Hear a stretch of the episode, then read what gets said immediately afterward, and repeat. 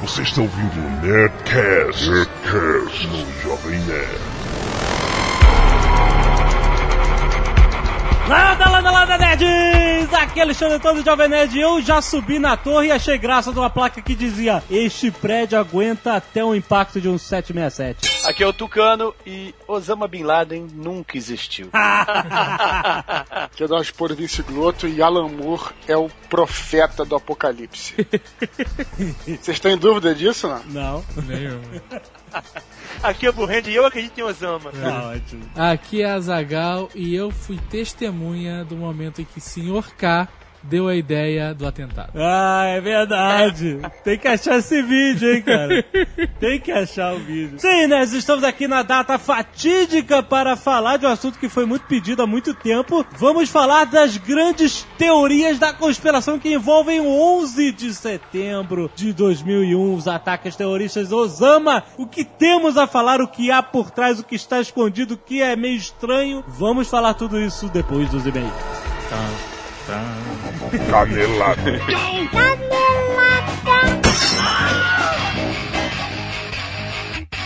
Muito bem, Blue Hand, vamos para mais uma semana de e-mails e caneladas do Nerdcast. Vamos.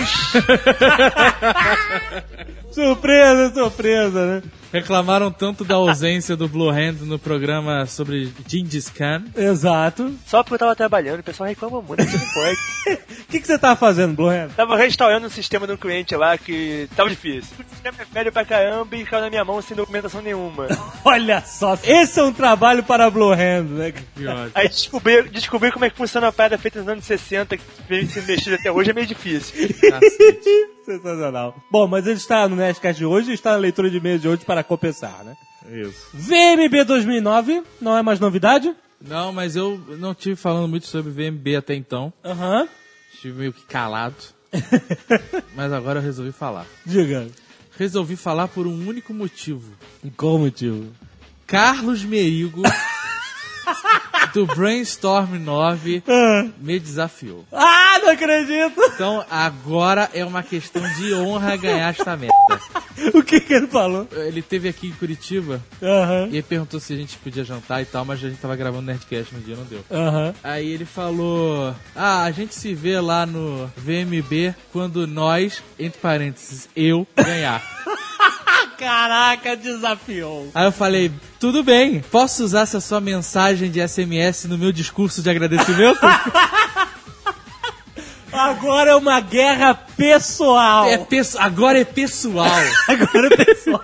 Então, acabou a moleza. Tem que votar que nem desesperado, em casa, no trabalho, na faculdade, Isso. na lan house, na Isso. casa da tia Cotinha, na casa do sogro, tem que pedir pra amante, tem que pedir pra genro, tem que espalhar a palavra. Exatamente, tudo isso para destruir Carlos Meri. Excelente. Muitos e-mails sobre o Nerdcast passado, nem todos relevantes ao tema Gengis Khan, mas um ótimo da Maria Angélica. Pra comprovar nossa, como a gente realmente está por dentro, tá in. Maria Angélica manda a seguinte reportagem do Ego, tem o link aí no post. Só vou ler a manchete. De tênis verde, José Wilker vai para a livraria do Leblon. Eu não preciso falar mais nada, né? Não precisa Não falar precisa. mais nada. Clique aí pra você. Tem foto, tem foto pra comprovar. Além do tênis verde do José Wilker lá no, na livraria no Leblon, notícia relevante, também apareceu uma camisa do Acre, você acredita, no jornal. Olha aí, excelente. Qual jornal? Um jornal local, não lembro. Local. não. É, Tá tem, tem um link aí no post. Agora Folha de, de São Lourenço. Clica e dá uma olhada. Ah, a gente já apareceu. Já tá, a Tá cabeça ótimo. do Acre tá aparecendo direto, cara. Muito bom. Quem mandou a, a, a pérola do jornal que a gente não sabe qual é é o Marcos Campos. Oh, muito obrigado. Leandro Calegari mandou um mapa do Império do Gengis Khan, agora sim relevante ao tema. É, é um mapa atual que você vê o tamanho da Mongólia hoje e você vê o tamanho da Mongólia na época de Gengis Khan. Era espetacular. É, Certo. Então clique aí também, uma curiosidade legal. Dois impérios desertos. Primeiro e-mail, Sandro Morishita, 30 anos, arquiteto Londrina, Paraná. Gostei bastante do último Nerdcast, histórico sobre Gengis Khan. Realmente foi uma figura muito interessante e conta com várias versões a respeito de seu passado. Além da versão romantizada que a Zagal prefere. Eu acho muito melhor. tem esse excelente filme russo de 2007, que inclusive concorreu ao Oscar de melhor filme estrangeiro, chamado O Guerreiro Gengis Khan. Olha aí. É um filme desses que só passa na Casa Cultura Laura Alvim, então não, não passou nos grandes cinemas e tal. Filme mas, pra tênis verde. Pô, mas... é, filme pra tênis verde, olha aí. É, mas parece um filmaço, o trailer é espetacular, olha aqui. Conta a história desde a infância de Temujin até a formação de seu primeiro exército com vários eventos contados por vocês no último Nerdcast. Desde leite envenenado até sua prisão em território chinês, tudo entre as batalhas a cavalo e muito arco e flecha. Olha. O filme é em clima épico, com belas paisagens do melhor estilo Seus Anéis, perfeito para os nerds e quem tiver interesse vale muito a pena, pois é sensacional. Ele foi planejado para ser uma trilogia e espero que o diretor consiga filmar os dois outros para contar as outras histórias de suas conquistas. Então tem aí no post um link para o trailer. Hand, temos que ver esse. Filme russo. Um filme Engraçado. russo sobre Gengis Khan. Aquele tal mongol que tá no cinema agora aqui também não é russo? É, não, mas é esse. O Mongol é esse filme. O, o É esse que tá de- falando? Esse mesmo. Ah, eu já me disseram que esse filme é bem legal, eu não vi ainda. Rodrigo Mutante, 30 anos, Nova Iguaçu, Rio de Janeiro. Por acaso vocês não citaram um fato importante na vida do último descendente de Gengis Khan? Ele foi deixado em um hospício pelo Sombra no filme O Sombra. Ah, não! com Alec não. Baldwin. Não, não, não lembra disso, por favor. Meu Deus, cara. Eu não entendi. No filme O Sombra, Tinha um, um descendente. chega um sarcófago no museu e aí ele abre e tá lá um descendente de Gengis Khan. Ah, Eu, eu pensei que podia ter sido pior, sei lá. Mas os soldados, os capangas, eles são vestidos de guerreiros mongóis. Que em ótimo. plena Nova York, década de 30. É, cara. Uma curiosidade inútil, ele continua, é que a banda brasileira Gengis Khan, aí sim, Gengis Khan, é uma cópia de uma banda alemã chamada, impronunciável Khan, Gengis Khan. de Gengis Khan. Aham. Segue o link para o show da banda brasileira e em anexo uma foto.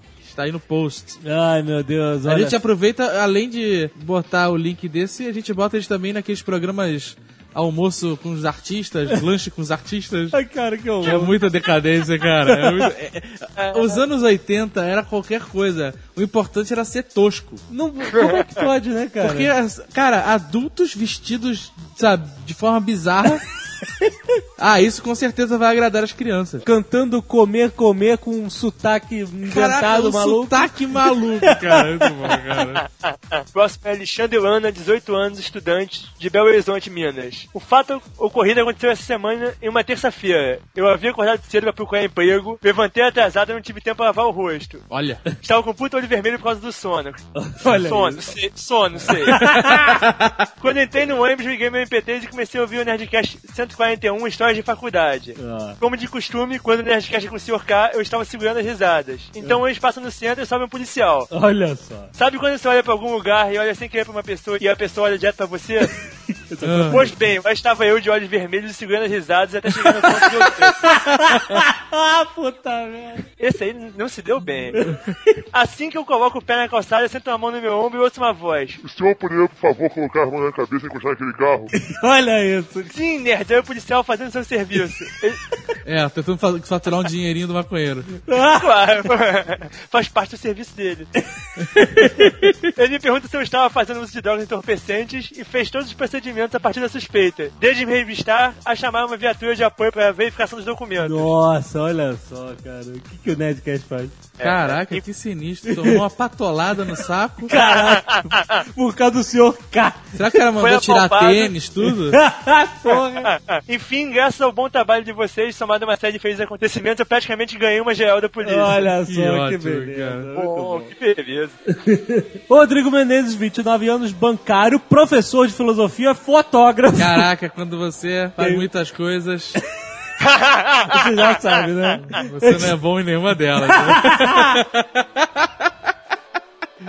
Rio de Janeiro, RJ. Sensacional a última edição do Nerdcast. Ah, isso eu separei, porque a gente não lê muitos elogios, mas esse puxou tanto saco que a gente resolveu. Então tá faltando puxa-saco ali. É, não vou então uma puxada de saco. Até hoje, a minha maior referência em se tratando de Gengis Khan era a banda homônima que assombrava os programas do Silvio Santos dos anos 80. Assombrava é um bom termo.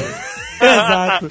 A cada semana eu fico surpreso com a dedicação da equipe e quero parabenizá-los, pois vocês sempre conseguem, independente do tema, oferecer informação e entretenimento de maneira equilibrada e com relevância. Olha que bonito. Olha só. O Nerdcast é um autêntico podcast para nerds, pois tem em sua essência o traço fundamental da personalidade de qualquer um que se denomine dessa maneira: a capacidade de se aprofundar nos assuntos de seu interesse. Pois é, a nerdice não é questão de objeto, e sim de abordagem. Olha aí o que a gente tanto fala. Um verdadeiro nerd é incansável na busca de informações e conhecimentos sobre o seu objeto de devoção, pois ele precisa conhecê-lo melhor do que ninguém, mesmo que para isso tenha que gastar horas e rios de dinheiro. É.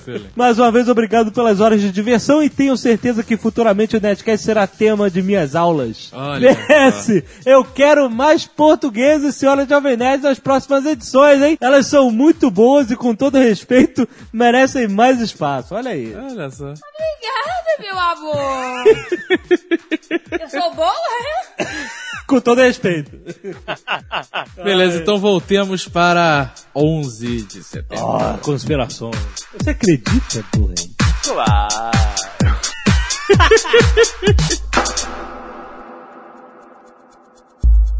Cara, eu lembro exatamente, acredito que todo mundo. Todo mundo, né? Lembre exatamente de como foi o dia 11 de setembro de 2001. Acho que ninguém consegue esquecer o que estava fazendo no momento que o primeiro avião bateu na Torre 1, né? Com certeza. Eu vou ser, porque eu tava dormindo, então. É, eu também ia falar isso. Eu só vi um segundo batendo. Eu acordei com o Sr. K me ligando, falando um avião acabou de bater nas Torres Gêmeas, liga a TV agora. Nesse dia eu não fui trabalhar, cara. Eu passei o dia inteiro é, monitorando os acontecimentos. E eu lembro que- muito bem desse dia, porque foi o dia que chegou minha televisão da Sony de 29 polegadas. Ah, puta. Então eu Na fiquei época a acompanhando. televisão era o máximo, né? Porra, era foda, cara. E aí eu fiquei acompanhando, liguei a televisão em qualquer lugar, sabe? Nem abri a caixa e liguei no chão mesmo e fiquei acompanhando com duas TVs e computador. Eu mantive a TV de 20 polegadas, liguei a de 29 e foi uma central de. As pessoas que foram trabalhar ficavam me ligando, querendo saber o que estava acontecendo. Ai, meu Deus. Foi, foi sinistro, cara. Foi muito sinistro. Eu lembro que quando o senhor K me ligou falando que tinha batido um avião na primeira torre, eu liguei a televisão no momento que tava mostrando a segunda torre. Tu viu ao vivo? Não sei se foi ao vivo, mas no momento que eu liguei, É. tava acontecendo, assim, sabe? E aí, cara, eu Isso, fiquei, sabe, aquele cagaço foda, Deu um porque, cagaço. porra, um avião a gente acha, cara, que sinistro. Quando bate o segundo, fala, fudeu. Quando bateu o primeiro avião, ainda tinha a hipótese de que poderia, apesar de ser um absurdo, ainda poderia ser um acidente, né? Quando Exato. bateu o segundo, o falou, agora é ataque, né, cara? Eu lembro de ter comentado ainda. Pô, que animal, como é que o cara consegue bater um avião no prédio? É porque já tinha, já, já tinha tido um acidente com um avião é, menor, que até chegou a bater no próprio Empire State há vários anos atrás. Pô, mas era um avião Não, foi- bem menor e no dia de neblina. Eu Foi um falei, B-17 depois da Segunda Guerra. Não, mas olha só, o cagaço só bateu mesmo depois que explodiu lá o Pentágono. Aí deu Ah, cagaço. Quando explodiu o Pentágono, eu já tava imaginando a- em que momento eles iam soltar os mísseis, sabe? Porque pra, pra minha cabeça era retaliação, ó, imediata. Mas contra quem, né, cara? Mas esse, É, mas esse era o meu medo, bom medo. Mira em todo mundo. Tem aquela piada da época que dizia assim: Fernando Henrique chegou pro, ligou pro Bush e falou: Olha, o Brasil assume a autoria dos atentados. E aí os Estados Unidos mandou um míssil pra explodir Buenos Aires. Nosso medo de Terceira Guerra Mundial já tinha acabado com a Guerra Fria. Então a gente não Foi vivia toda mais. aquela memória regressa da década de 80 Foi. voltando com tudo, né, Foi, cara? foi, foi assustador. De repente, né, veio a cabeça aquilo, meu Deus. E o botão? Porque quando tropas são atacadas no Oriente Médio, ou explodem embaixada, ou explodem um esbarro, ou qualquer coisa do gênero, é algo, assim, entre aspas, aceitável, né, cara? É uma zona de conflito. Agora, quando dentro dos Estados Unidos acontece uma parada dessas, é muito agressivo, cara. Nunca existiu uma guerra dentro dos Estados Unidos, a não ser a própria guerra deles, né? Exato. Nunca tinham sido atacados no próprio território americano. Today, our way of life came under attack. Teu pai tava voando no dia, Dudu? Eu tinha acabado de voltar de Londres, né? Eu tinha viajado pra Londres e meu pai, ele tinha me dado essa passagem de presente e falou: Olha, também vou ter que dar uma viagem pra minha irmã, né? Coisa de pai, né? E eles estavam indo, cara, pra Nova York nesse exato dia. E quando o primeiro avião bateu na torre, cara, meu pai tava é, a caminho de Nova York no avião dele. E ninguém sabia ao certo qual a companhia que tinha sido sequestrada, né? Não sabia, né? Então ficou um pânico. Eu cheguei aqui em casa, na época minha mãe morava aqui, minha mãe hipostérica, né? E as informações eram desencontradas, mesmo lá, né, cara? É, porque Então caíram as comunicações, né? Nego que manteve maior fluxo de informação, por incrível que pareça, foram os blogs, né? O que aconteceu foi, eu tava no avião pilotando, né, e ele tava sobrevoando no México. E ele recebeu um rádio falando é, que o espaço aéreo tava fechado, os Estados Unidos tinha acabado de entrar em guerra, tava em estado de guerra. Caraca, cara. Nesse dia o piloto mordeu o assento. Não foi com os dentes, né, cara? Mas o que, que ele fez ter pousado no México? Pô, É, pousou em Acapulco, né, todos os... Tem coisa melhor, cara. Encontrou Chaves lá, porra. Umas férias com chaves. Cara, mas agora eu fico imaginando o que, que é isso, né, cara? Um momento histórico, né, cara? Você é, indo em direção aos Estados Unidos quando você recebe um rádio falando uma coisa dessa, né? Quer dizer, É, né? Não é todo dia. Eu espero que não seja. né? é, é. É porque até então o inimigo ele era, era visível, né? Eram outras potências que eram, sei lá, a Rússia, a China, a Alemanha, o que seja, né? Tava ali, você sabia onde ele tava, de onde ele podia vir, quem eram os aliados dele. Ele não tava preparado para um inimigo que tava dentro da casa dele, né, cara? Isso é que sinistro. Exatamente, na Casa Branca, né, cara? Exatamente, dentro da casa deles. Então vamos colocar um contexto histórico em volta do petróleo, que é. Falar em contexto histórico, sabe o que é impressionante, assim, uma das paradas mais impressionantes disso tudo? Quer dizer, na verdade, se você te levantar as teorias da conspiração todas, eu não sei nem se é tão impressionante assim. é que foi um atentado terrorista transmitido ao vivo. É, é verdade. Que é uma doideira, né, cara? Porque normalmente você só vê escombro, torre de fumaça gigante e pessoas cobertas de poeira. Só filmou o francês lá que tá fazendo documentário dos bombeiros. né? Exato, é uma loucura foda. Só que aí todas as câmeras de televisão foram né, focar naquilo e aí veio o segundo avião ao vivo, né? E esse documentário do francês, é o 9/11, é muito sinistro. É sinistro Muito sinistro, cara. Quem não viu, veja pra sentir na pele de quem tava lá no momento, cara. É, Foi muito eu- sinistro. E mostra como esses bombeiros americanos, eles são guerreiros mesmo, cara. Porra, os bombeiros são Porque, independente de ser americano ou não, quando o cara vê o prédio com um avião arrebentando, não sei o que lá, o cara fala todo mundo pra lá agora. O cara nem pensa, cara. Não, não, não, não é muito, foda, cara. O cara não vai automático. Quando todo mundo tá fugindo do fogo, o maluco tá correndo em direção ao fogo, porra. Cara, é foda. Os dois irmãos estavam fazendo um documentário sobre os bombeiros focado num garoto que era rookie, né? Tinha acabado de entrar. Isso. E ver como é que era a formação dele no bombeiro profissional. E aí é engraçado você ver o documentário no início e é tudo muito cotidiano de bombeiro e tal. E você sabe, quando chega o dia 11 de setembro, né? Você, caraca, é hoje, né? É sinistro. E aí você vai vendo o desenrolar de tudo, cara. É muito sinistro. Quando as torres caem, cara, eles saem correndo, a torre começa a cair, o cameraman e o, e o chefe, né? Os Aham. bombeiros lá da- do grupamento que eles estavam. Eles correm, correm até a, a fumaça alcançar e aí fica tudo preto, né? E aí quando a câmera volta, assim, quando a imagem retorna, tá o chefe dos bombeiros levantando porque ele pulou em cima do cameraman pra proteger o cara no momento da explosão. Caraca. Muito foda, cara. Muito foda.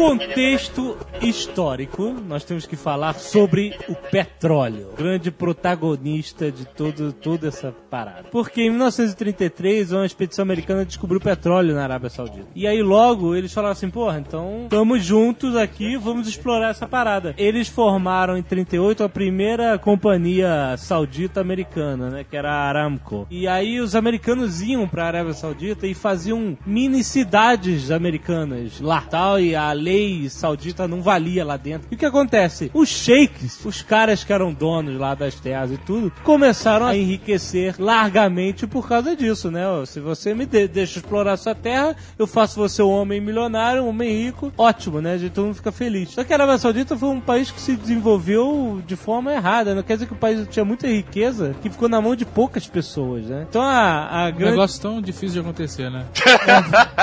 O que acontece? Os islâmicos, esse ódio para os Estados Unidos, não é só pela questão de Israel, né? Mas é justamente por essa subversão da cultura deles que sempre aconteceu desde o início do século XX por causa do petróleo. Onde tinha petróleo, os americanos estavam lá, cara. Estavam subvertendo a cultura local por causa dessa exploração. Today, our way of life came under attack. O petróleo, na década de 70, começa a ser um objeto de segurança nacional para os Estados Unidos. Todo mundo sabe que os Estados Unidos ficou na pidaíba na década de 70 por causa do petróleo e tal. Em protesto aos Estados Unidos estarem armando Israel, vários países membros da OPEP, países árabes, decidiram fazer um embargo de petróleo aos Estados Unidos. Então, não indo petróleo para os Estados Unidos, os preços lá, o ra- o racionamento começou, os preços foram pro cacete, a economia deles foi uma loucura conter isso, né? E demorou, sei lá, quase um ano para esse assunto ser resolvido. Os Estados Unidos teve até que recuar forças israelitas do, do Sinai e tal. Teve que fazer um jogo diplomático foda lá para reverter a situação. Quando a gente fala assim só no Estado de Israel, vale abrir um parêntese, né? Que o nego fala muito assim que o Estado de Israel foi criado assim pela pressão dos judeus americanos depois da Segunda Guerra, o Holocausto, etc, etc, né? Mas não é só isso, né? O Estado de Israel é extremamente importante para a economia americana, cara. Ter uma base, vamos dizer assim, do mundo ocidental no Oriente Médio era essencial para a economia dos Estados Unidos. Não é só questão é, ideológica, religiosa, isso- o governo americano passou a se envolver nisso quando eles perderam o Irã. E aí eles falaram, opa, calma aí, nós perdemos a nossa base boa aqui. Pera lá, tem aquele país ali que é que pode dar um jeito pra gente. Peraí, peraí, peraí, peraí, peraí, peraí, peraí. Vamos organizar a linha do tempo. Década de 30, os americanos iam na Arábia Maldita e ficavam lá pegando petróleo. Não, década de 30 e 40, a, a brincadeira dos americanos era o Irã, o Iraque e alguma coisa que virou a Arábia Saudita, a Arábia Saudita depois. Na época era só Emirados. Aí, depois da década de 40, 50, Depois da guerra, Depois da Segunda Guerra, foi criado O- o Estado de Israel. Mas aí na década de 70, como é que era feita a exploração do petróleo no Oriente Médio inteiro e o motivo da loja de todos? Os americanos basicamente chegaram lá e encontraram uma- países que eram países de merda, onde existiam chás, eh, reis e companhia filhardários e uma população que era completamente pobre. E eles não tinham tecnologia local, porque a tecnologia local não é, não é interessante para os americanos e para os ingleses. As empresas chegavam lá, dividiam com o chá, Mayajá e whatever o valor que eles queriam exploravam a poça e levavam embora. E a população que se foda. E a população que trabalhava pra eles nesses postos, porque tinha que ter alguém pra trabalhar, era tratada no salário de fome, esquema escravo. Então a população local passou a odiar os maiajás e os americanos. Mas óbvio, o uso inteligente dos maiajás na propaganda faz os caras odiarem os americanos. Afinal, o maiajá é um cara muito bom, ele ajudaria a todos se não fosse um americano safado que vem aqui e explora todo mundo.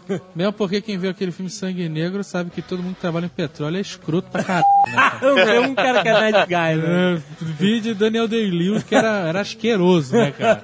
Qualquer árabe odiaria um cara desse. Porra!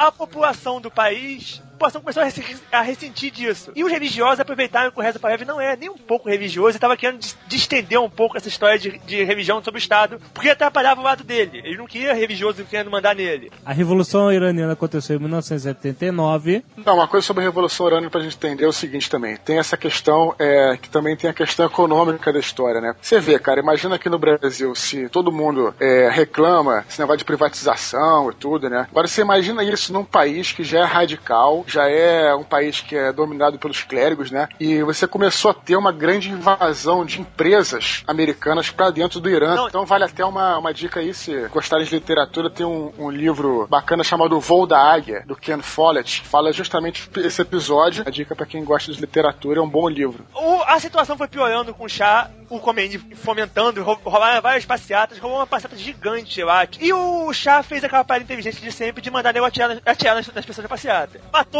pilha de gente, e aí acabou a- a- o respeito que- da opinião pública do Irã com, com ele. Ele achou que os americanos iam segurar a onda, e os americanos até tentaram, mas segurar a onda significava matar mais gente, que não ia ser muito bom. Eles não tinham Blackwater na época.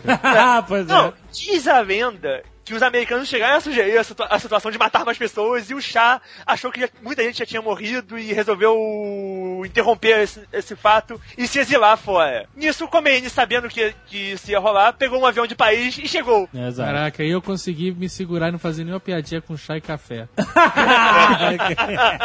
Nesse momento, os Estados Unidos perdeu o controle sobre o Irã. Sobre- Aí, nesse momento, os Estados Unidos perdeu o controle sobre o Irã e perdeu o melhor poço, os melhores poços de petróleo que ele tinha nessa, na área. Aham. Porque ele comprava dos outros também, mas os outros ele comprava no Irã, ele mandava. O Irã era um, um ponto-chave para os Estados Unidos porque era muito próximo da União Soviética. Sempre achei que os soviéticos apoiavam o Irã. Até ao ver documentos liberados da KGB com preocupações soviéticas com- é, a respeito do, do, estado, do Estado religioso e documentos dizendo que os soviéticos liberaram arma e dinheiro pro Saddam, pro Saddam fazer a guerra. De- depois disso eu mudei minha opinião. Mas qual é o esquema da guerra do Irã com o Iraque? Parece que existiam planos americanos e, e soviéticos de invadir o Irã para controlar os postos e evitar que o viesse uma república islâmica. Mas, por algum motivo, os dois desistiram desse- dessa ideia e fizeram uma, a ideia mais simples. Pagaram pro Saddam, pro Saddam fazer isso. E aí o que aconteceu? O foco da resistência passou a ser o Saddam Hussein, Olha. Exatamente. que estava ali do lado do Iraque. E é aquela velha história de que os americanos são craques em criar lobo para tomar conta das suas ovelhas.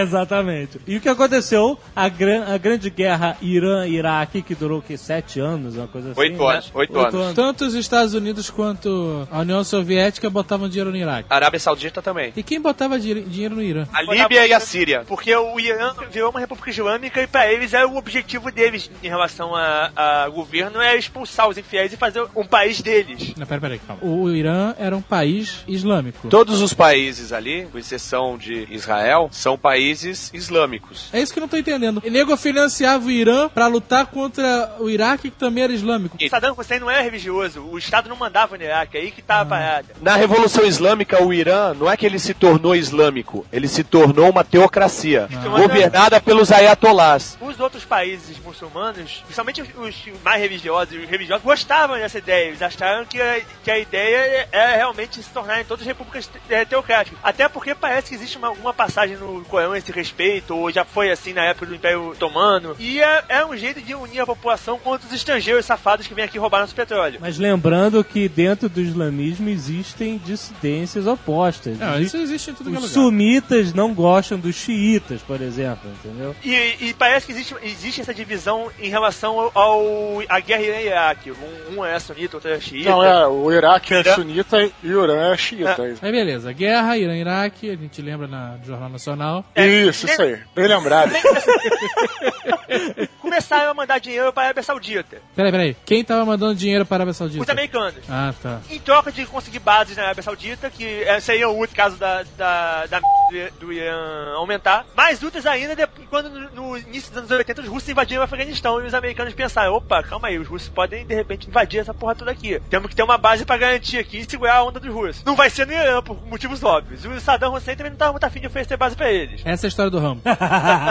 não, essa é a história do Bin Laden, basicamente. O Bin Laden, na verdade, nessa época, estava no, no Afeganistão. Ele era pró-Estados Unidos porque ele era contra a União Soviética. Então, cara, o Bin Laden foi um dos guias lá do Rambo, Rambo 3. Pois é, não, mas é isso aí mesmo. O Bin Laden recebeu treinamento da CIA Mas eu tô falando pra vocês, Rambo. pra resistir à invasão soviética. Isso. É que assim, depois que acabou a guerra Irã-Iraque, já tinham botado fogo em todos os postos de petróleo do Iraque. Guerra, oito anos de guerra consome qualquer economia, ainda mais. Exato. O Saddam Hussein decidiu que ele ia, por alguma uma série de, de fatos políticos, ia invadir o Kuwait.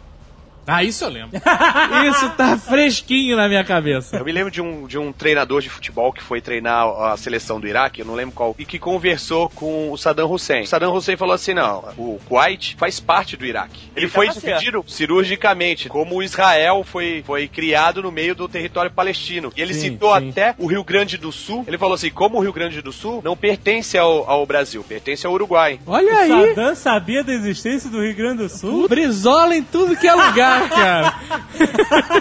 Aí, como ele sempre teve apoio dos Estados Unidos, ele começou a, a- começou a movimentar tropas para a fronteira. Os satélites, satélites franceses tiveram essa informação, passaram a informação para os países da OTAN. E aí, o Saddam Hussein, ó, bom, eu tô, tô mandando meus tanques, minhas tropas pro, pro Kuwait, pra fronteira, e ninguém falou nada até agora. Aí chamou a embaixadora americana em Bagdá para ter uma conversa. Essa conversa, na verdade, foi uma armadilha pro Saddam Hussein, Ah. porque ela deixou entendido se o Kuwait fosse invadido pelo Iraque os Estados Unidos ia ficar neutro. Porque até então, os Estados Unidos ainda era amiguinho do Saddam. Isso. Sim. tinha embaixada lá dentro. Muita gente, ainda mais hoje em dia, tem a visão que eles sempre foram inimigos. Não, foda, não, os então. Estados Unidos dá andar de mandada pro Saddam. Isso é interessante frisar aqui. Quando o, o, o Saddam tava lá invadido o Kuwait, É, O Irã. O Irã. O Irã. Guerra com o Na Irã. guerra Não, o Irã, eles já estavam ajudando. Irã ou Kuwait? No Irã, os Estados Unidos fornecia armas. Tá, não, isso a gente todo mundo sabe. Beleza. Mas na época do, do, do, do Foi logo depois. Mas porque todo mundo sabe, pelas reportagens, Jornal Nacional, Globo Repórter e tudo mais, que os Estados Unidos foi e tirou o Saddam e aí Do foi o inferno na Terra a partir daí. Aham. Mas quando o Saddam tava indo pro, pro Kuwait, os Estados Unidos falou, não tô vendo nada, tranquilo, pode ir. É. Vejo problema nenhum, amigão.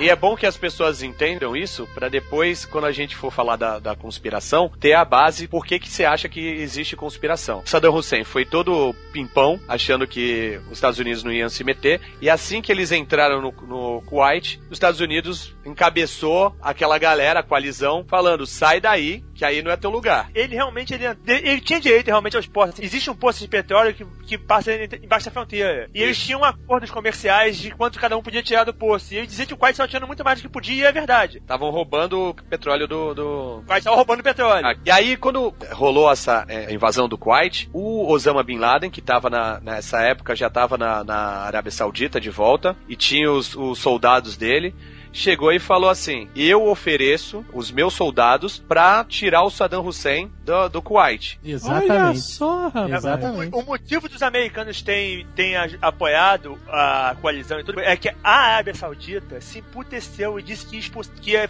tirar as bases americanas de lá se os americanos deixassem essa porra. E os americanos não queriam perder a boa vida da Arábia Saudita. Quando o Osama Bin Laden se ofereceu pra pra tirar o Saddam Hussein do, do Kuwait, a família real saudita falou: Não, não, não, não, fica aí, fica aí no teu lugar. E deixou os Estados Unidos entrarem massivamente em território sagrado pra ele. Os Estados Unidos fizeram uma base em Riad. Riad, eu lembro, Jornal Nacional. A guerra ao vivo, cara, era impressionante. Era, era a Guerra Verde, né? Exato. Que era Night Vision. Exato, mas era transmitido ao vivo. Você lembra da logomarca que eles faziam lá? Era um barril de petróleo com uma baioneta. Pariu. Mas tinha mapinha, lembra? Era maneiro. O Osama Bin Laden ficou extremamente emputecido por, pelos dois motivos. Um, por terem negado a ajuda dele. E outro, os Estados Unidos montado uma, uma mega base, a maior base que eles tiveram foi em Riad. Invadiram o, céu- o solo sagrado. A partir daí, ele declarou os Estados Unidos é o capeta na, na Terra. É, essa guerra do Irã, quando o Iraque invadiu o Kuwait foi em 1990, né? E aí, como eu sempre gostei de estudar e, e Nostradamus, essas babaquices todas, essas, profecias todas apocalípticas, cara, todas as profecias indicavam que o mundo ia, ia acabar em 1999 ou 1991. Não sei se vocês se lembram disso. Ah, eu Meu lembro. irmão, quando estourou a guerra com o Kuwait, cara, eu falei, vai acabar o mundo, cara. Eu- É agora. é agora. Porra, eu colava, cortava todos os anúncios de jornal. Aí eu, eu e amigo imaginário, a gente uma vez viu, viu um filme de zumbi, cara, que tinha uma invasão de zumbi. Não era nem zumbi, era de demônios, assim, de parada bizarra, assim, na, na, na noite. E aí no filme os caras falam que o Nostradamus tinha previsto essa invasão. Cara, a gente ficou tão assustado, cara. A gente comprou todos, os- sem brincadeira, a gente comprou os livros do Nostradamus pra ver se tinha negócio de zumbi. Assustadaço.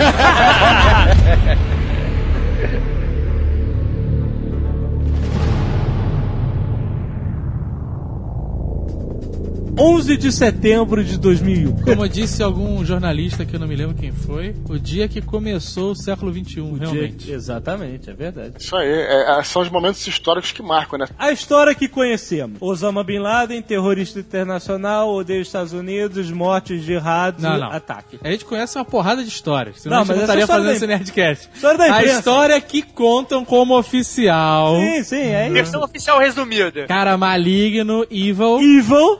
o senhor de toda a maldade do planeta, Exato. Osama Bin Laden. Ah, pensei que era o George Bush. Não, cara, o George Bush não é, cara. O George Bush é a maior marionete do planeta, só pode ser, cara. Ou então o cara é realmente ruim. Ruim a ponto de se fazer passar por um imbecil. né? Já pensou? Ele é o Kaiser Sossi do, dos, Só se for, cara. motherfuckers do mundo, velho. É verdade. Então, antes, antes do 11 de setembro, lembrar que a Al- Al-Qaeda explodiu duas embaixadas americanas no Quênia. E o navio. Foi em 98 emba- eh, as duas embaixadas no Quênia. Nessa época, o, o- o Osama Bin Laden estava morando no Sudão. Em 2000, em outubro de, de 2000, ele fez o ataque ao USS Cole. E soltou um vídeo onde ele metralhava uma foto do Bill Clinton, né, nesse mesmo dia. Coitado do meu querido. Mas o, o navio não afundou, ele só abriu um buracão no, no casco. O Osama é, tava lá, ele, ele já existia, já sabiam da cara dele, já era taxado como terro- terrorista sinistro, internacional, inimigo dos Estados Unidos. Já era o, o número um da, do, do FBI. Tanto que tu- quando explodiu o avião na torre, ele foi a primeira pessoa que eles pensaram, justamente que já era conhecido. Osama Bin Laden é um saudita de uma família muito rica, legítima, né? Legal, assim. Não são todos os Bin Laden são evils.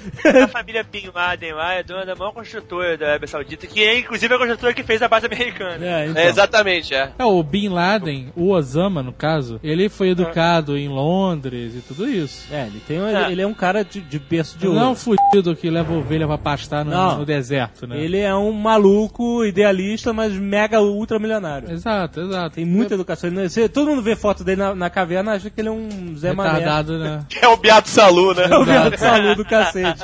Mas é engraçado que é, também tem gente que levanta essa questão porque é, os Estados Unidos logo culpou o Bin Laden mesmo sem ter provas, né? Mas logo, logo apareceu um vídeo dele admitindo que ele era né, o mentor do ataque, foi divulgado pra todo mundo e ficou mais que claro. As pessoas falam que esse Bin Laden que aparece neste vídeo, comparado com as outras fotos, ele é mais escuro que o Bin Laden que conheciam, ele tinha as bochechas mais cheias e o nariz mais largo. Não, Se é uma conspiração e o Bin Laden é, é jihad total contra os Estados Unidos, ele não ia topar. Aí tem que botar um ator mesmo. Tá fingindo que é de rádio, né, cara? Aí é uma conspiração mesmo, desde a década de 70. Eu acho que esse Bin Laden não é o Bin Laden. É um ator, cara, que faz isso. que admitiu isso. Exato, exato. Mas por que que eles podem ter feito isso? Porque ninguém conhecia o Bin Laden na época. O Bin Laden não era essa figura conhecida Sim, hoje em dia, que tem até o, o, o barraco do Bin Laden, no, o cafofo do Bin Laden no cacete. Cafofo do Osama. Não, botaram um cara parecido, é realmente parecido, mas se você pegar, tem vídeo no YouTube que mostra é, dois vídeos do Bin Laden. Cara, não tem nada a ver um com o outro. Today, our way of life came under attack. Qual é a conspiração da qual vamos falar aqui? O ataque de 11 de setembro foi planejado e executado dentro do governo dos Estados Unidos. E essa é a conspiração mãe. Tem muitas conspirações que são bobas. Homem não pisou na lua, né? Essas coisas. São bobas. Pô, que isso, Jovem? Mas essa conspiração, pra quem gosta de uma conspiração bem feita, é algo que você, assim, pode, obviamente, como toda conspiração, você pode negar tudo, porque não tem prova, conspiração é conspiração, mas você pode até parar pra pensar, pô, quem sabe é possível. Eu vou colo- colocar um fato aqui pra vocês. Eu não sei o que é certo, eu não sei o que é verdade, eu sei o que é mentira, mas eu posso dizer o seguinte: meu pai, cara, mais de 30 anos de experiência em aviação, só avião grande porte, já pilotou Boeing, já pilotou vários tipos de avião. E ele diz o seguinte: um cara que pilota teco-teco e treina em simulador, o cara não acerta uma torre com um Boeing de jeito nenhum. Isso é fato. Aham. Inclusive, onde, onde o cara teoricamente teria treinado, né, o Mohamed Atta, que foi um dos terroristas, foi em Miami, no, no centro de treinamento da Boeing Miami, né, onde meu pai treinou também por vários anos lá. Aham. E você nem tem como simular esse tipo de, de atentado. Você não pode chegar, ligar um botão, vou atacar uma torre, não. Pô, senão seria demais, né? Greg na hora, né? Cara? Aí, operador, bota, aí- bota aí as duas torres pra mim, por favor. Nem treinar isso ele conseguiu no simulador. Então, assim, pro cara acertar uma torre, cara. Pra nego não achar que a gente é maluco, o problema de você acertar a torre com o avião é que o vento faz o avião sair, sair da direção da torre, tá? É, Antes não, que ele ache, porra, mas é claro, é só botar reto. Não, se você botar reto, o próprio vento batendo na torre faz o avião sair. Só o tempo, né, cara? Vocês lembram do, do Alexandre no Nerdcast de Teorias da Conspiração? Por quê? Não aceitava a hipótese. De quê? De conspiração no 11 de setembro? É, é. Washington não é bombardeado. Passou do Rio Potomac, merda que ia é dar, abatido. cara. Mas- Qualquer coisa. Como assim, passou do Rio abatido? Significa que você tem que ter uma patrulha em 24 horas por dia ali. É lógico, não tem? cara. Não, Poxa, é lógico que não tem, tem lugar cara, mais você é seguro louco. do que Washington, É, cara. cara, você tá achando que o Washington, achando que o mundo tem a tecnologia da revista dos X-Men. Não é assim, Não, cara, não, que não. Não, mas ô, ô, vem cá, olha só. Ah, Presta atenção. bem, vamos lá. Vamos lá. As pessoas mudam, tá aí, né? Assim, eu não acredito em toda a teoria da conspiração. Mas sabe um fato que me chama bastante atenção para acreditar que isso não foi só um atentado terrorista, Aham. pura e simplesmente, uma cagada inacreditável, um atentado que derrubou dois prédios?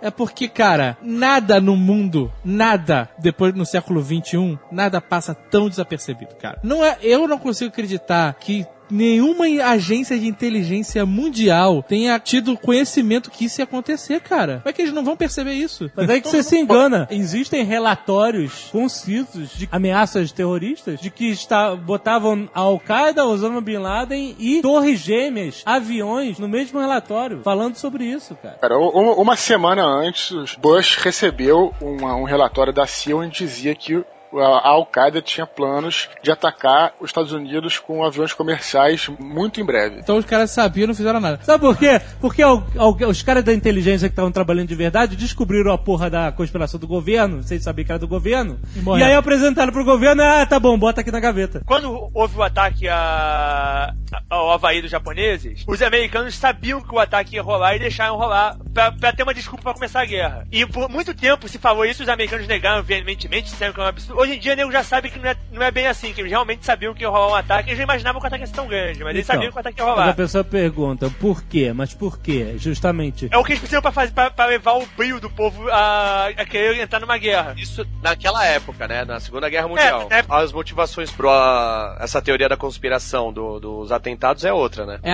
aqui, esse é o momento em que as teorias da conspiração se dividem. Ah. Porque existe uma teoria mais simplista, menos rebuscada, que diz simplesmente que os Estados Unidos sabiam que ia acontecer um ataque terrorista rolar. e que deixaram rolar, assim como Pearl Harbor. Sim. Porque isso seria suficiente para gerar uma justificativa para aprovar leis antiterrorismo, para entrar em qualquer guerra que quisessem, para segurar o governo do Bush e todas aquelas coisas. ah, mas, mas isso, mas isso não é teoria não, hein, cara? Isso não é teoria não. Não, não, não isso tô é falando fato. que é teoria, mas, mas ninguém, ninguém falou isso com- de forma concreta e abertamente. Mas essa é a mais simples de todas. Sim, sim. É, é uma teoria da conspiração ainda, porque ninguém assumiu ela publicamente, né? O Bush É, chegou e falou, gente, era isso mesmo. É, Essa eu ninguém... considero bem plausível. A partir daí, aí começa a piração total. É, vamos deixar Porque até claro. então isso aí é beleza. É, Exatamente. Não, até então essa é plausível e aceitável considerando que já fizeram isso antes e que o- eles, não, eles não tinham envolvimento maior na parada, eles não fizeram, eles não planejaram, não mandaram. Eles Você eles consegue deixaram- dar deixaram rolar. suporte a essa teoria não só utilizando Pearl Harbor, como utilizando os ataques anteriores lá em Oklahoma e no próprio World Trade Center. É, Em 93. A ideia é de criar um medo pra poder eh, usar esse medo como justificativa para os atos que eles querem. O que as pessoas às vezes não conseguem aceitar essa, essa teoria é porque no Pearl Harbor, por exemplo, foi atacada uma base militar. Enquanto no World Trade Center, se o governo soube e deixou acontecer, foi num prédio civil Exato. né, no meio da cidade. Tipo, o militar, ele, é- ele faz parte da população, mas ele meio que tá ali pra morrer, né? O- É aceitável que o militar morra pelo país. O civil já não é, tão- então as pessoas Mas ficam o meio que assim. o nego fala é que, se você for olhar o horário que o, que o atentado aconteceu, o atentado aconteceu no início da manhã, onde os prédios estavam mais vazios. Não, peraí, cara, jogar um 767 num prédio, você sabe que vai matar alguém. É. Cara, mas que, se eles tivessem realmente, vamos matar o máximo número de pessoas possível, vamos mandar, vamos mandar a porra da parada às três da tarde. Se eles tivessem jogado um avião só no Pentágono, beleza, foi É. uma parada que causou um medo foda, mas foi só uma, uma base militar. Não ia causar a comoção que causou. A comoção não, mas seria justificável pra qualquer represália. do- Exato. Centro de Inteligência Militar dos Estados Unidos foi alvo de um atentado dentro dos Estados Unidos, isso é o suficiente. Eu- o, o- o que acontece é que as Torres Gêmeas tornaram o atentado plausível. Todo mundo conhece alguém que conhecia alguém que estava no prédio que morreu, ou que era bombeiro, foi lá ajudar. Eles não tinham ingerência no, sobre a Al-Qaeda pra dizer pro, pro Al-Qaeda aí, não ataca lá não, ataca só o É, Pentágono, que vai, vai, vai pegar mal. A teoria da conspiração é que foi tudo engenhado para ser o pretexto para a guerra que iria trazer mais petróleo e riquezas para quem interessava. A teoria da conspiração dizem que tem governo americano e a que eu acho mais sinistra é que diz que um grupo evil que orquestrou isso tudo. Sim. Né? O que é mais sinistro de tudo. Não só por um. Não porque um grupo evil resolveu fazer isso, mas porque ele conseguiu.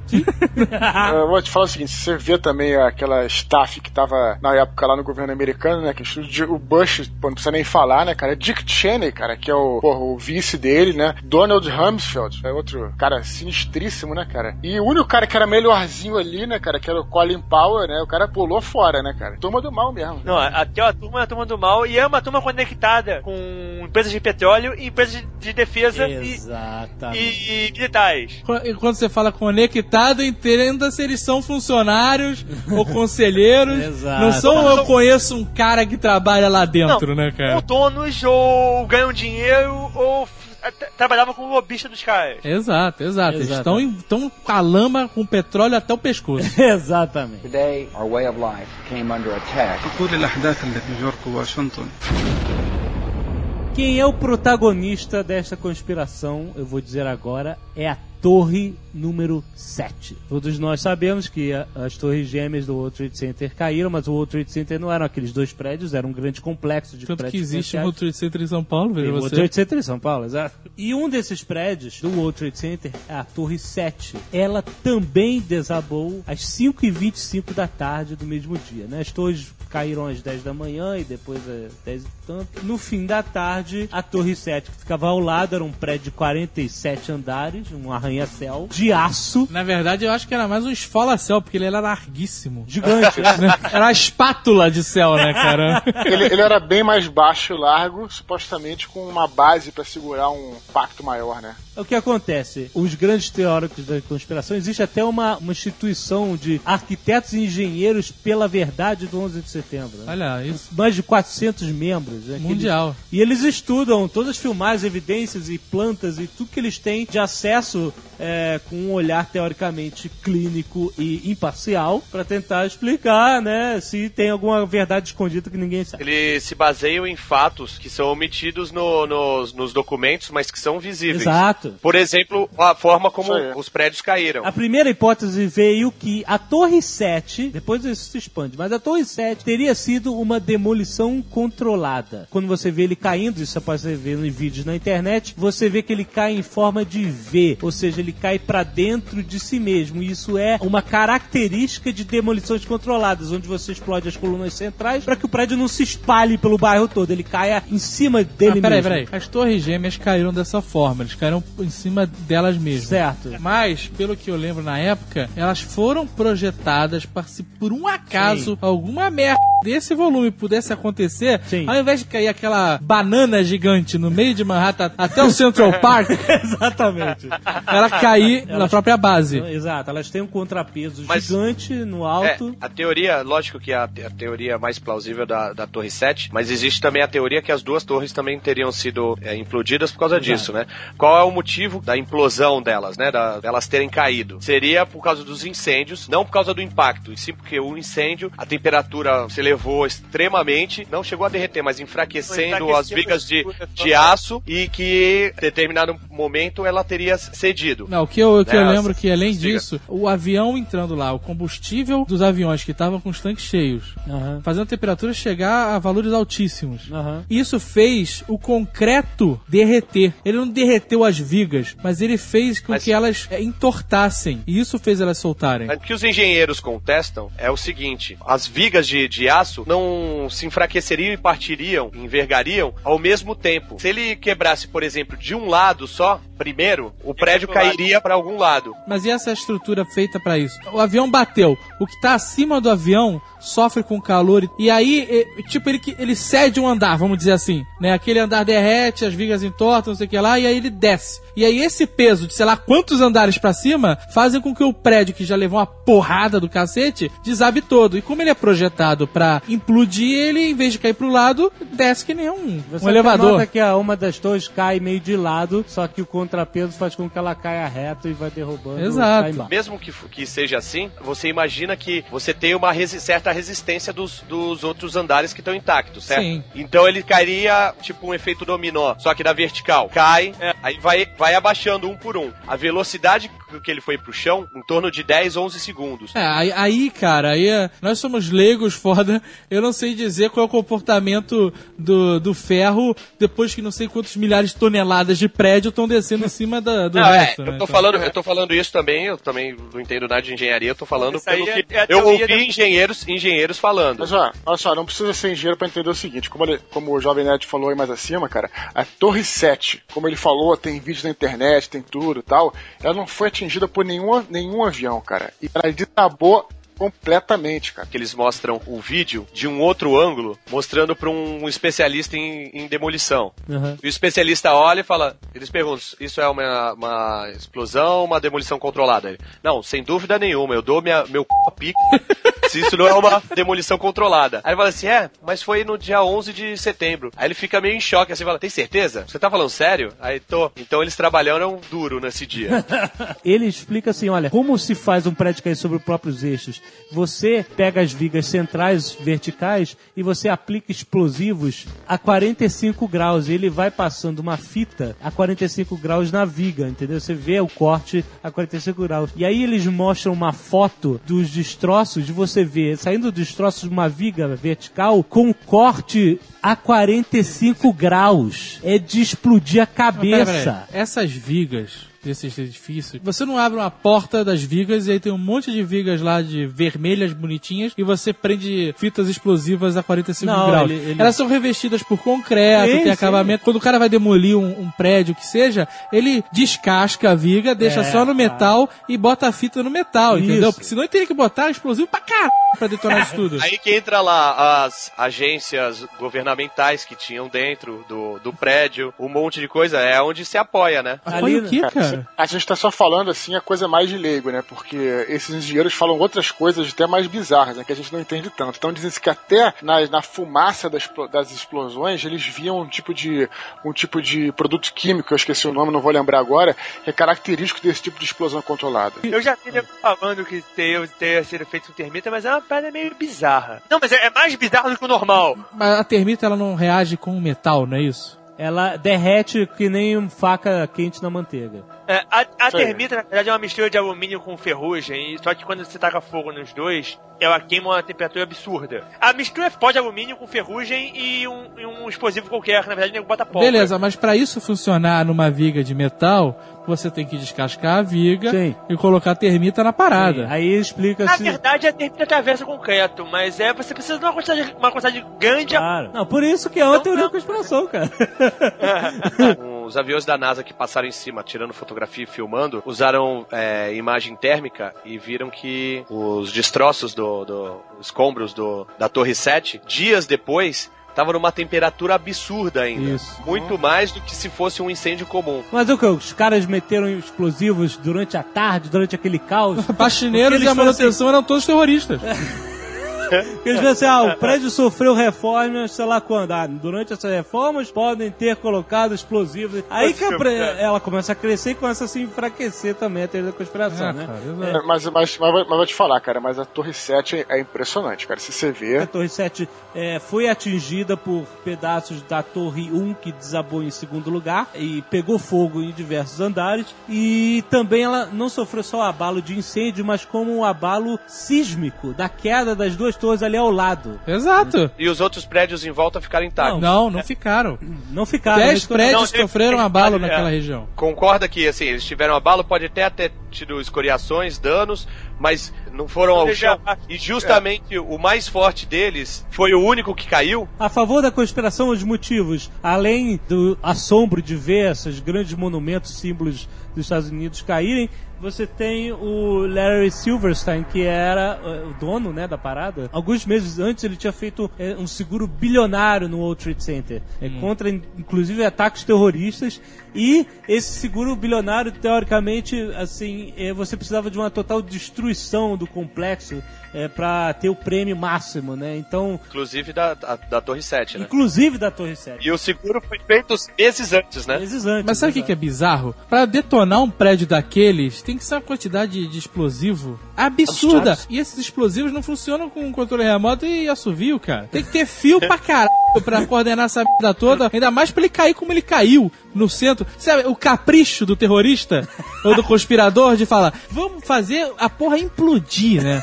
Vamos fazer um estrago, mas não tanto, né, cara? Pra que, que ele vai se preocupar em implodir? É um trabalho muito mais difícil do que simplesmente, sei lá, fazer que nem um coringa, encher o estacionamento de explosivo e galão de combustível e detonar aquela porra. Existe uma coisa que é o encobrimento. Mas se você não acha de convir que seria um- muito mais um- fácil encobrir se o prédio tivesse caído de uma forma mais desorganizada, mais natural do que como ele caiu? Mas não tinha como explicar uma explosão que, de- que destruísse É. tudo. Mas ele não explodiu? Mas é porque. Não. Se teoricamente ele foi implodido, teve explosão de qualquer forma. Não, não, não. A causa que foi apontada foi incêndio. Nenhum prédio de aço jamais foi derrubado por incêndio. Teve um prédio em Paris que queimou por, sei lá, 17 horas, só caiu parcialmente. Um prédio, sei lá onde, também queimou por 24 Madrid, horas em Madrid. Madrid, 24 e horas. não caiu, entendeu? Então os caras ficam malucos. O, a Torre 7 foi o terceiro prédio, terceiro arranha-céu a cair por causa de fogo. Os dois primeiros foram a Torre 1 e a Torre 2.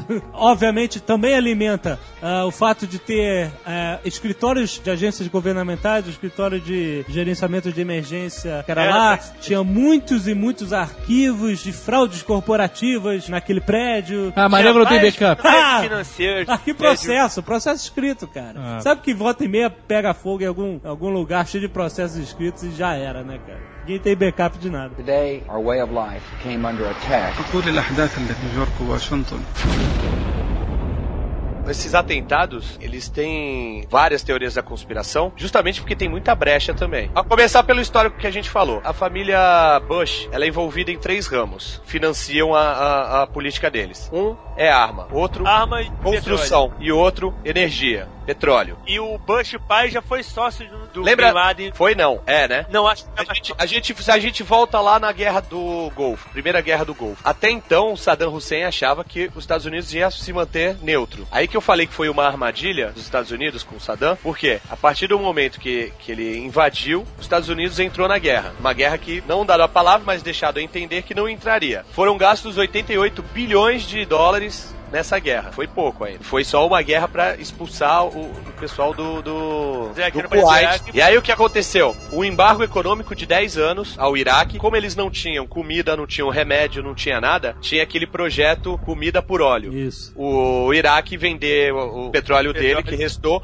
pelo a preço de banana, literalmente, né? Exato. Mandava comida pra eles, eles, eles mandavam o petróleo. Antes do, do, do atentado, o índice de popularidade do, do Bush filho, depois de, de 8 anos era presidente, né? Voltava a família ao poder. É, é ridículo. Era, era pífio. Eles precisavam de quê? Uma coisa, levantar a popularidade deles. Através de quê? Do medo. Escoar dinheiro de armamento. Porque o, o- a indústria armamentista pagou a eleição do, do Bush filho. Eles precisavam dar trabalho para empresas de, de construção civil que também tinham financiado a eleição deles. Vamos lembrar que é isso que você está explicando é o seguinte: o nome é The Carlyle Group, um conglomerado multinacional que investe em diversas indústrias regulamentadas pelo governo. Uma delas chama-se United Defense, uma empresa que faz armamentos, faz carros blindados de guerra, faz tanque de guerra, faz tudo. E esses caras, quem trabalhava co- como consultor sênior era o Bush pai. E o George Bush filho também já trabalhou nessa empresa. E quem era investidor dessa empresa, esse grande conglomerado, era também a família Bin Laden, que tinha laços íntimos com a família Bush. Parece até uma novela, cara, uma coisa impressionante. Então, motivo, teoricamente, lógico, teria para uma, uma conspiração. Sim. É só a gente ver o que, que aconteceu depois disso. Os Estados Unidos se meteram em duas guerras, onde todo o armamento que estava lá estocado nos, nos Estados Unidos foi gasto. Eles recuperaram O- muito, muito mais. Deixamos felizes a indústria armamentista. Só na guerra do Iraque, sem contar do Afeganistão, gastaram mais de 400 bilhões de dólares. Aham. E o Iraque foi completamente destruído. Sim. Quem fez a reconstrução do Iraque? Empreiteiras americanas. Exatamente. Chega a ser ridículo, né? Exato. cara. É, quem toma conta do petróleo do Iraque? Seria o povo iraquiano?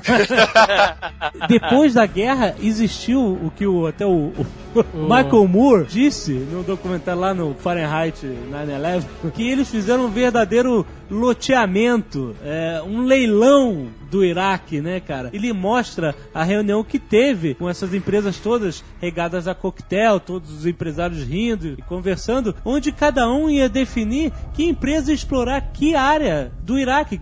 Então, quer dizer, foi tudo, foi um circo armado, né, para os Estados Unidos reconstruir aquela porra toda. Tudo uma grande armação, uma grande mentira, e eu tenho que aproveitar, eu não posso deixar de falar isso aqui, a gente já que está falando de guerra no Iraque e tal. Todo mundo, cara, tem a obrigação, obrigação, você que é nerd tá ouvindo, você tem a obrigação de ler George Orwell, 1984. Oh. Fala exatamente sobre isso. Pra completar, o George Bush filho foi reeleito. Sim. Sim. O cara que não tinha a mínima chance de ser eleito novamente conseguiu se firmar. E essa conspiração não acabou porque o, porque o Obama entrou no poder, não. Os Bushes estão aí ainda, tá todo mundo aí, cara. E daqui a 4 ou 8 anos acontece de novo, como aconteceu. Eles tiveram um intervalo entre o Bush pai e o Clinton, mas depois veio o Bush filho e tocou o terror, cara. Não, e, e se, e se tudo der certo, ou se tudo der errado, não sei, o presidente não vai ser nem um Bush, vai ser um Schwarzenegger. É verdade! que é do partido dele, que é cara. amigão dos Bush. Amigaço. Ah, aí que o bicho vai pegar. aí, como diria o senhor K, vai ser a era da escrotidão.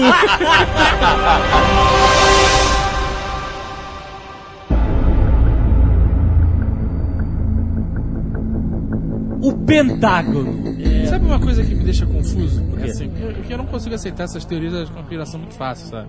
Aham. Mas Ah. eu, eu acho esquisito, realmente. Uma nação armamentista como é os Estados Unidos, com todo aquele poderio e tal, como é que um avião é jogado no Pentágono? É complicado e, e como um maluco de Flight Simulator consegue voar um avião assim e Um maluco de Flight Simulator eu até aceito. O que eu não aceito é não ter uma medida pra impedir que isso aconteça. Não ter um F-16 que seja. Tinham vários. Ou pelo menos uma porcaria de um míssil terra-ar pra, pra bater Porra, meu irmão! Mas então, vamos falar da NORAD. Pra quem não sabe o que é NORAD, é a North American Aerospace Defense. A NORAD é quem cuida de toda a segurança do espaço aéreo. E aí o que acontece? Quando tem procedimento padrão de sequestro de avião, o funcionário da FAA, quando ele vê isso, ele tem que é, falar pro superior, olha, eu acho que tá tendo um sequestro no avião. O superior tenta resolver a situação, identificar se é um Não, mas, sequestro. Explica pra ele. o- é, os americanos têm dois controladores aéreos. Eles têm um controlador aéreo militar que cuida do- dos voos militares e tem um pessoal civil que faz o voo normal civil. Isso. Os militares, eles recebem todos os radares civis também. E eles podem a qualquer hora é, controlar um voo civil se for do interesse deles ou se der uma merda no civil. Quando o, o- civil superior da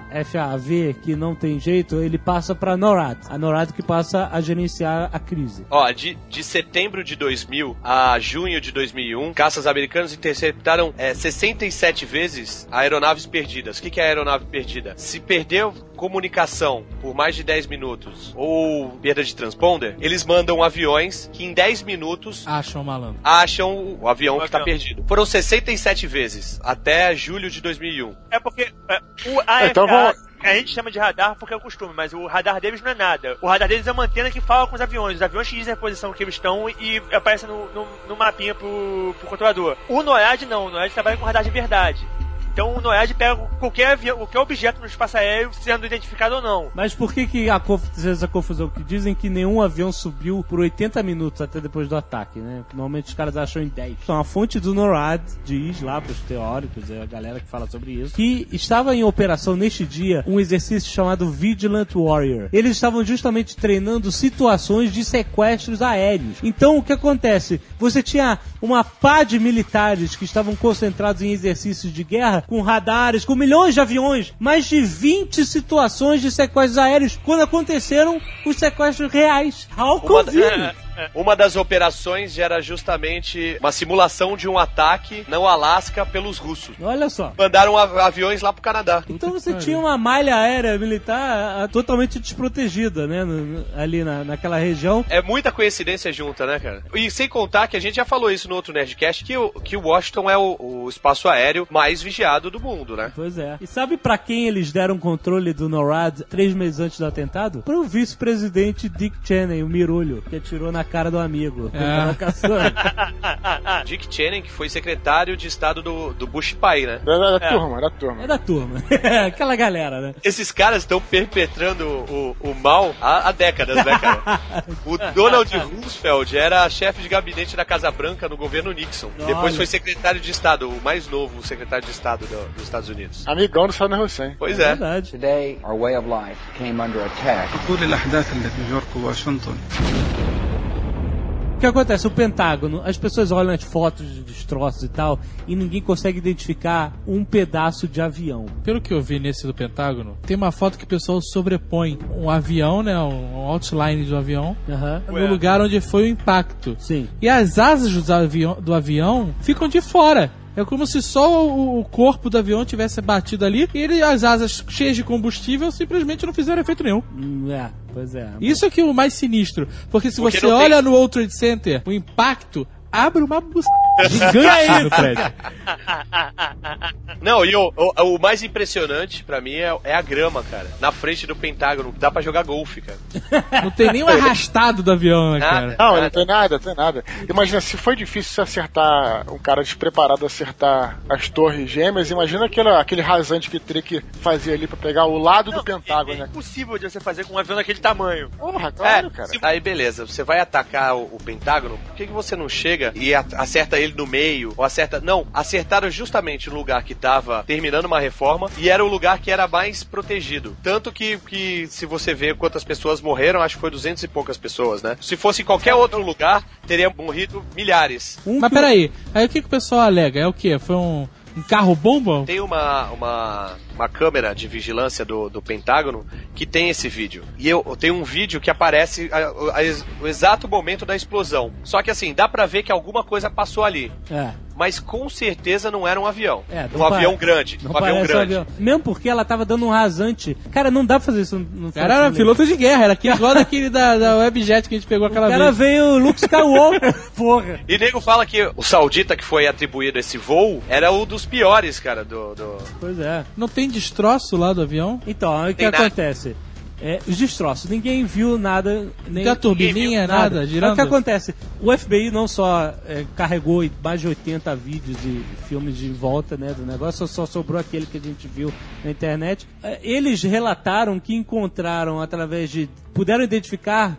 é, vítimas, pessoas que estavam no avião, é, através de DNA, através de impressões digitais e tal. Só que ninguém conseguiu identificar nenhum pedaço da, da- das turbinas de 12 toneladas da Rolls Royce com liga de titânio Que pariu. Não, que, que deviam estar lá de alguma forma, porque se o, se o fogo, se a explosão consumiu titânio, meu querido, como é que não consumiu o DNA, a impressão digital das vítimas que estavam lá? Né? Isso que é muito esquisito. E outra coisa, depois que as torres foram atingidas, o avião do, do Pentágono ainda voou 43 minutos fora de rota sem ser interceptado. E o da E Pensilvânia. o outro, e o da Pensilvânia. Isso, isso Tipo, desceu todo mundo, tinham dois aviões perdidos que deixa pra lá. Aí, aí beleza. Vamos ver Aí, onde vai dar isso. Pergunto a vocês, que nem são tão sanguinários assim como os malvadões da Al-Qaeda. Fizeram mais difícil que entrar no espaço aéreo de Washington. De um lado tá o Pentágono, do outro a Casa Branca. Você Mas atira diz, onde? diz que o outro, diz que o outro avião é da Casa Branca, o que é na Pensilvânia. A Casa Branca era muito difícil, mas o, o cara que fez aquilo no Pentágono, o cara acertava a Casa Branca numa, numa janela. O cara quicava na Casa Branca e ia no Pentágono depois. Não, o, cara, o cara escolhia, o cara escolhia a janela do Bush pra ele acertar. O cara que- Agora, eu tenho uma pergunta que é o seguinte: é, o avião que tava indo teoricamente pra Casa Branca, Tinha eles falaram que eles tinham abatido, depois eles voltaram atrás e vieram com aquele, aquele papo lendário que foram os passageiros de dentro. heróicos fizeram americanos, que a volta salvaram o dia. heróica e derrubaram o avião. Eu vi até um filme, é, é Voo. Tem, tem um, O Tem um 93. filme ridículo que me recusei Tem, a ver, porque... Não, Não, não, não é ridículo não. Não é Veja, ridículo, não é assim, não vai. A história, a história é que os, os passageiros são heróicos e tal. Mas o legal do filme, É. é um bom filme, é porque ele é muito claustrofóbico, cara. Porque ele se passa todo naquele ambiente confinado de avião, ou então quando tá na torre de comando, da, da- são close, sabe? É- o filme é muito opressivo, muito claustrofóbico, assim. Ele meio que te passa uma sensação do que seria um momento de sequestro e tal. É bem interessante nesse aspecto, não a história, né? do. É, que A história só seria boa se no meio do- da parada o Braddock tivesse levantado e derrubado o avião, cara. Porque muita gente no avião conseguiu ligar pra casa. Sim, sim. Tem várias ligações. Tanto que no filme eles usam essas ligações. É, a reprodução, claro. Na época dizia que o pessoal que tava no avião. Porque aí ele falou: tu, o avião que você tá tá sequestrado, jogaram o avião na Torre Gêmea, o cara. Sim, sim. E aí o pessoal que tava no avião fala assim: olha, a gente vai morrer de qualquer jeito, esses caras vão jogar esse avião em algum lugar. É. Então, é, vamos tentar derrubar ele no meio do nada a, pra minimizar as mortes e virarmos um monumento em algum lugar. Eu ouvi essa história, eu ouvi essa história. O F-16 mandou dois, dois mísseis no avião e resolveu o problema. Não, o avião foi abatido, porra, é claro.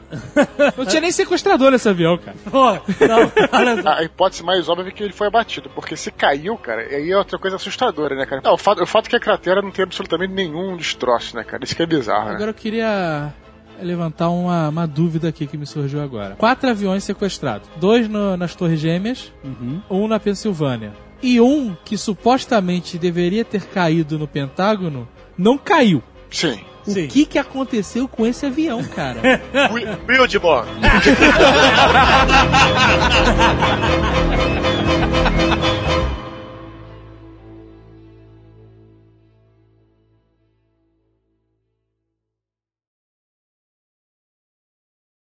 Zeitgeist, Zeitgeist, se não falar o nome desse filme, eles vão matar a gente, porque todo, nas que é teoria da conspiração, eles falam, Zeitgeist, vocês não falaram Zeitgeist, tá aí, Zeitgeist, vejam Zeitgeist, é bom a teoria da É, conspiração. na Zeitgeist.